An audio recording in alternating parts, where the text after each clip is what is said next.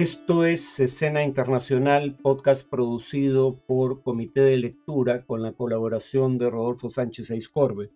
La primera noticia de hoy es que se realizó una cumbre presidencial de países sudamericanos en Brasilia, capital de Brasil, y em, la cumbre es una cumbre informal porque ya no hay una entidad como UNASUR que agrupe a los países de la región, fue convocada por el presidente de Brasil, Luis Ignacio Lula da Silva, para intentar retomar las iniciativas de integración sudamericana. Eh, Lula reconoció explícitamente que ahora la región es más plural en cuanto a la composición ideológica de sus gobiernos que cuando existía UNASUR, que para efectos prácticos dejó de existir hace ya unos años, eh, porque varios países se retiraron de ella y que sin embargo, más allá de las diferencias ideológicas, era conveniente buscar una instancia de integración económica, coordinación política y, eh, digamos, formulación de iniciativas comunes ante desafíos globales y locales. Eh, lamentablemente, lo que terminó siendo más eh, llamativo de esta reunión fue la presencia de Nicolás Maduro y la controversia que generó. Maduro no había visitado Brasil desde el año 2015 cuando fue recibido por la entonces presidenta Dilma Rousseff. En 2019, Jair Bolsonaro eh, rompió relaciones con el gobierno de Maduro y reconoció al gobierno de Juan Guaidó como eh, legítimo representante de ese país. Eso ha cambiado porque el gobierno de Guaidó ya no existe para ningún fin práctico, de hecho se disolvió formalmente. Eh, pero lo que más polémica causó fueron declaraciones del presidente anfitrión que pareció sugerir que los cargos de violación a derechos humanos por parte del gobierno venezolano eran producto de una narrativa que no se atenía a los hechos, aunque no dijo esto último explícitamente. Eh, y eso llevó a que presidentes asistentes a la cumbre criticaran lo dicho por Lula, tanto Luis Lacalle Pou, un presidente de centro derecha del Uruguay, que si bien reconoce a, eh, digamos, eh, Maduro como presidente y jamás reconoció a Guaidó, eh, criticó las palabras de eh, Lula, como lo hizo también Gabriel Boric, presidente de izquierda de Chile, que si bien eh, indicó que no creía conveniente aislar a Venezuela de foros internacionales y por ende le daba la bienvenida de vuelta a estos, por otro lado dijo que la situación de los derechos humanos en ese país no era una construcción narrativa, sino una realidad seria que había que afrontar. La segunda noticia es que la OTAN, Organización del Tratado del Atlántico Norte, anunció a través de su secretario general, Jens Stoltenberg, que desplegará 700 soldados adicionales en la misión de paz que tiene en Kosovo. Esto se produce después, el anuncio se produce después de que en el norte de Kosovo manifestaciones que se tornaron violentas produjeron 30 eh, heridos entre soldados de la misión de la OTAN y 50 heridos entre los manifestantes. Estas manifestaciones eran eh, porque eh, en cuatro municipios de mayoría serbia, los serbios son mayoría en el norte de Kosovo, pero minoría en el resto del país y son leales al Estado de Serbia no al autoproclamado Estado kosovar, se eligiera a alcaldes de etnia albanesa con una participación electoral ínfima de 3%, eh, dado el boicot serbio. La violencia se produjo cuando manifestantes serbios quisieron impedir que los alcaldes electos ingresaran a eh, los edificios municipales. El presidente serbio Alexander Vucic pidió retirar a estos alcaldes y exigió a la OTAN que utilice su influencia sobre el gobierno kosovar para lidiar con la situación. Habría que recordar que Kosovo logró proclamarse como Estado independiente en merced de una intervención militar de la OTAN que puso fin a una campaña de limpieza étnica en contra de los albano-kosovares. O sea, Kosovo solo existe sin reconocimiento de la mayor parte de países del mundo como Estado por intervención de la OTAN. Y, eh, digamos, la, la, Unión Europea tenía una, tiene una iniciativa desde 2013 que pide crear municipios autónomos en el norte de Kosovo con apoyo económico de Belgrado, es decir, desde la capital de Serbia, eh, cosa a la que se ha opuesto hasta ahora el gobierno kosovar que sigue convocando a elecciones locales de manera regular en esta zona, eh, sin tomar en cuenta la opinión de la mayoría de la población de la región. Eh, finalmente, la tercera noticia de hoy es que la aprobación de la dictadura de Pinochet vuelve a crecer en Chile, más de 30 años después de su desaparición. Cuando se cumplen 50 años del golpe este año de Augusto Pinochet, 36% dijo tener una visión favorable de su dictadura, según una encuesta de Cerc Mori, y esa opinión positiva en realidad no fue siempre tan alta. Comenzó a crecer en los últimos 10 años, habiendo llegado en 2006 a mínimos históricos cuando en ese entonces 68% decía que ese eh, régimen, el golpe surgido del régimen, cito, destruyó la democracia frente a un 19% que decía que había liberado al país del marxismo. Em, en 2023 solo 42% cree que destruyó la democracia y 36% que liberó a Chile del marxismo. En cuanto a la justificación del golpe, eh, en 2003, hace 20 años, 36% creía que se justificaba bajo las circunstancias que vivía Chile en ese año. Em, esa cifra baja a 16% en 2013, pero vuelve a subir a 36% este año. Esto obviamente producto de la controversia política que tiene lugar en ese país en años recientes, a la que hemos aludido en podcasts anteriores. En cuanto al tema de análisis, voy a volver, espero que por última vez, al tema de la controversia entre el gobierno de Andrés Manuel López Obrador en México y el gobierno de Dina Boluarte en el Perú. Eh, empezaré diciendo lo obvio. Las expresiones de López Obrador son una violación flagrante al principio de no injerencia en asuntos internos de otros estados que consagran diversas normas de derecho internacional y que está contenido tanto en la Carta de la OEA como en la Carta de Naciones Unidas. Pero en mi opinión, eh, las palabras de, López Obrador violan el principio de no injerencia, no porque se haya expresado en torno a la presunta inexistencia de una democracia en el Perú, eh, sino porque lo que dijo es falso, o sea, ignora por completo el golpe que intenta perpetrar Pedro Castillo e inventa un golpe en contra de Castillo que jamás ocurrió. O sea, es total y absolutamente falso lo que afirma en cuanto a la sucesión constitucional en el Perú. Pero en segundo lugar, porque si bien los gobernantes de otros países pueden opinar sobre la materia, lo tienen que hacer en el contexto de las eh, reglas que se han establecido para ese propósito. Por ejemplo, el acuerdo marco de la Alianza del Pacífico establece que es un requisito esencial, esa es la frase que utiliza, para ser parte de la Alianza del Pacífico tener un régimen democrático, separación de poderes y respetar los derechos humanos.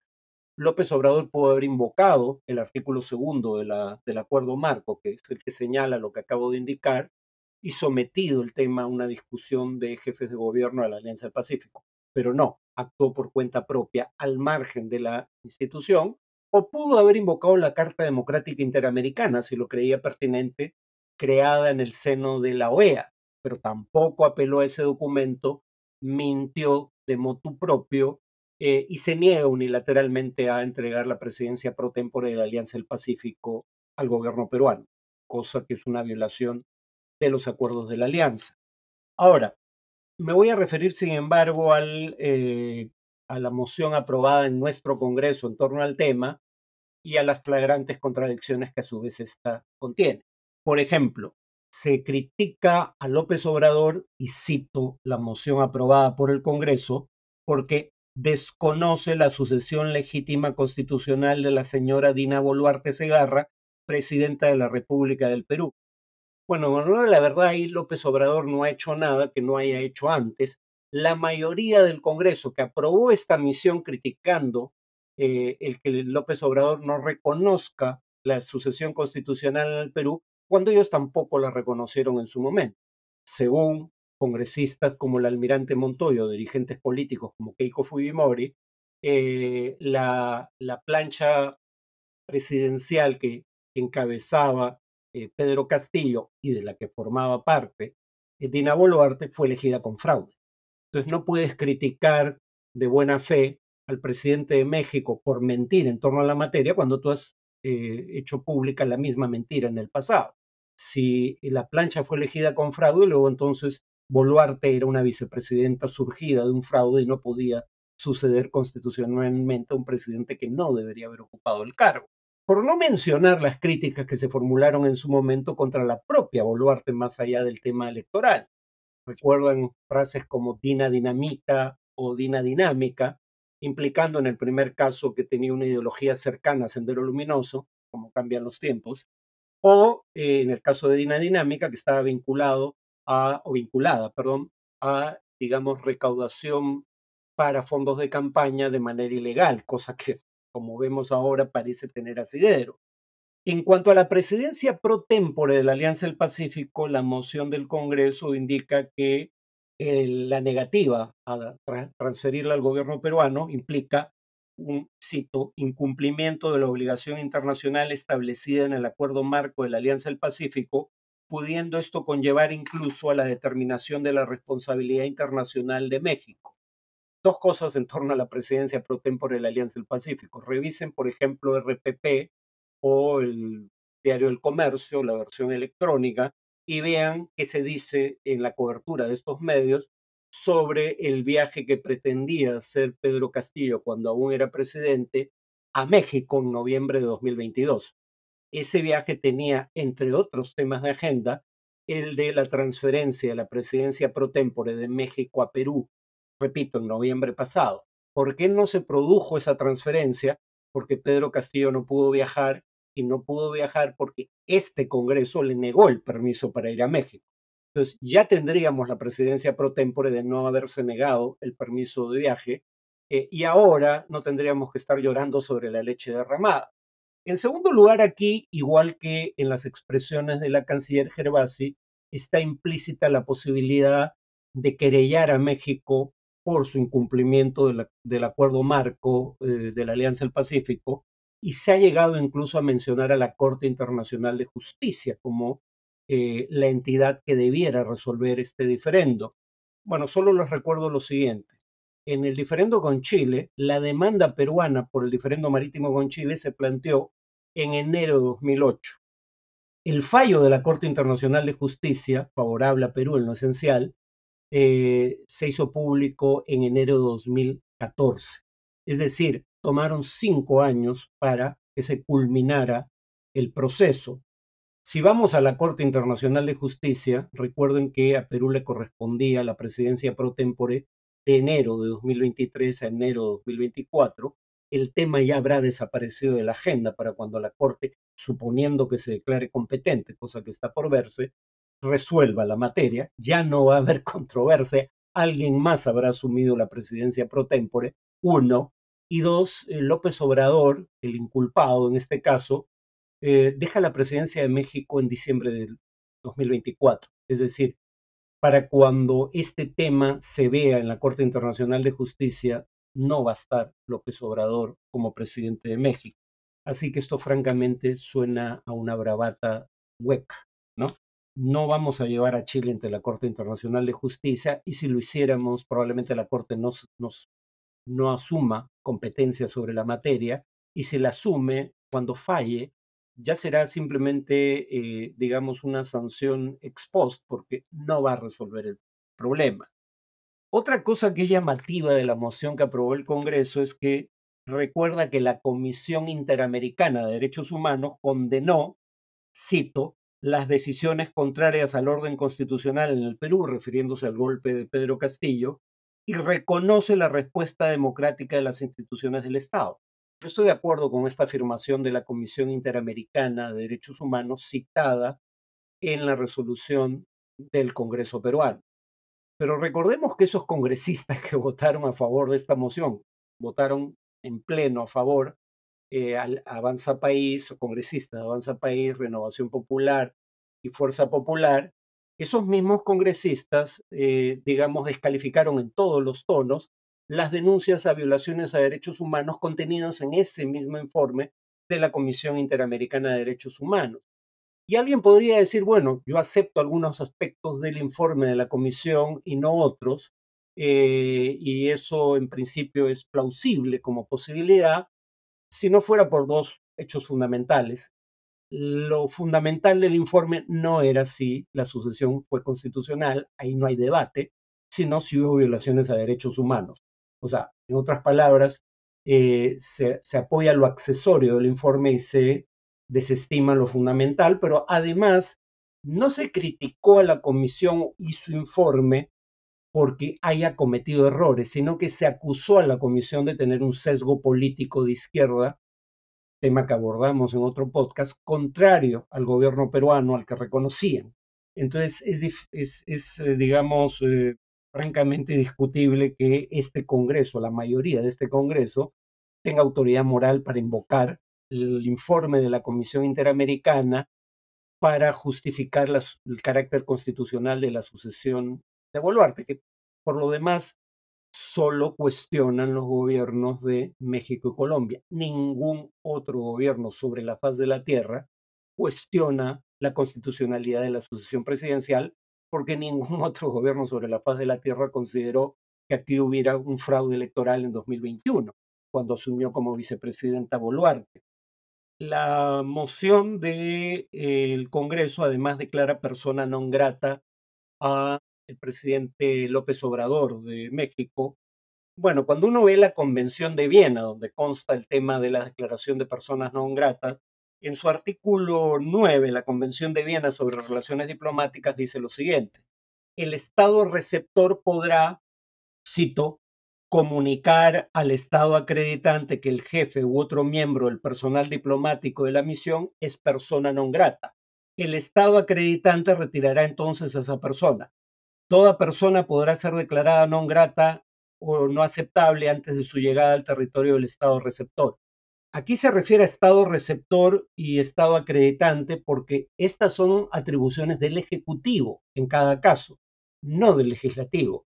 Y se declara persona no grata a diplomáticos de otro país acreditados ante el nuestro, ante nuestro gobierno. De hecho, las credenciales de los embajadores muchas veces se presentan directamente al presidente de la República. Entonces esto no corresponde decidirlo al Congreso, por ende esta declaración de persona non grata, si bien López Obrador se la ha ganado a pulso, eh, no es una atribución del Congreso tomar esa decisión, esto no tiene valor jurídico bajo el derecho internacional, es un gesto político, por eso el Congreso tiene que invocar al Ministerio del Interior y al Ministerio de Relaciones Exteriores a que, cito, realicen las acciones necesarias para garantizar que López Obrador no ingrese al Perú. Finalmente, la canciller Gervasi sobre este tema dijo que López Obrador hacía todo esto, cito, con el aparente fin de ocultar los problemas internos de gobernabilidad que ambos enfrentan en sus respectivos países. Al respecto solo diré lo siguiente para concluir. Eh, si yo fuera ciudadano mexicano, jamás votaría por López Obrador para presidente. Dicho esto, sin embargo, eh, López Obrador, siendo el demagogo que es, tiene entre un 60 y un 65% de aprobación eh, en su país, México, mientras que Dina Boluarte tiene entre un 13 y un 15% de aprobación en el Perú y el Congreso tiene una aprobación de alrededor del 6% si alguien tiene que ocultar problemas internos de gobernabilidad, probablemente no sea tanto México como el gobierno de Dina Boluarte. Bueno, eso es todo por hoy. Nos vemos en el siguiente podcast.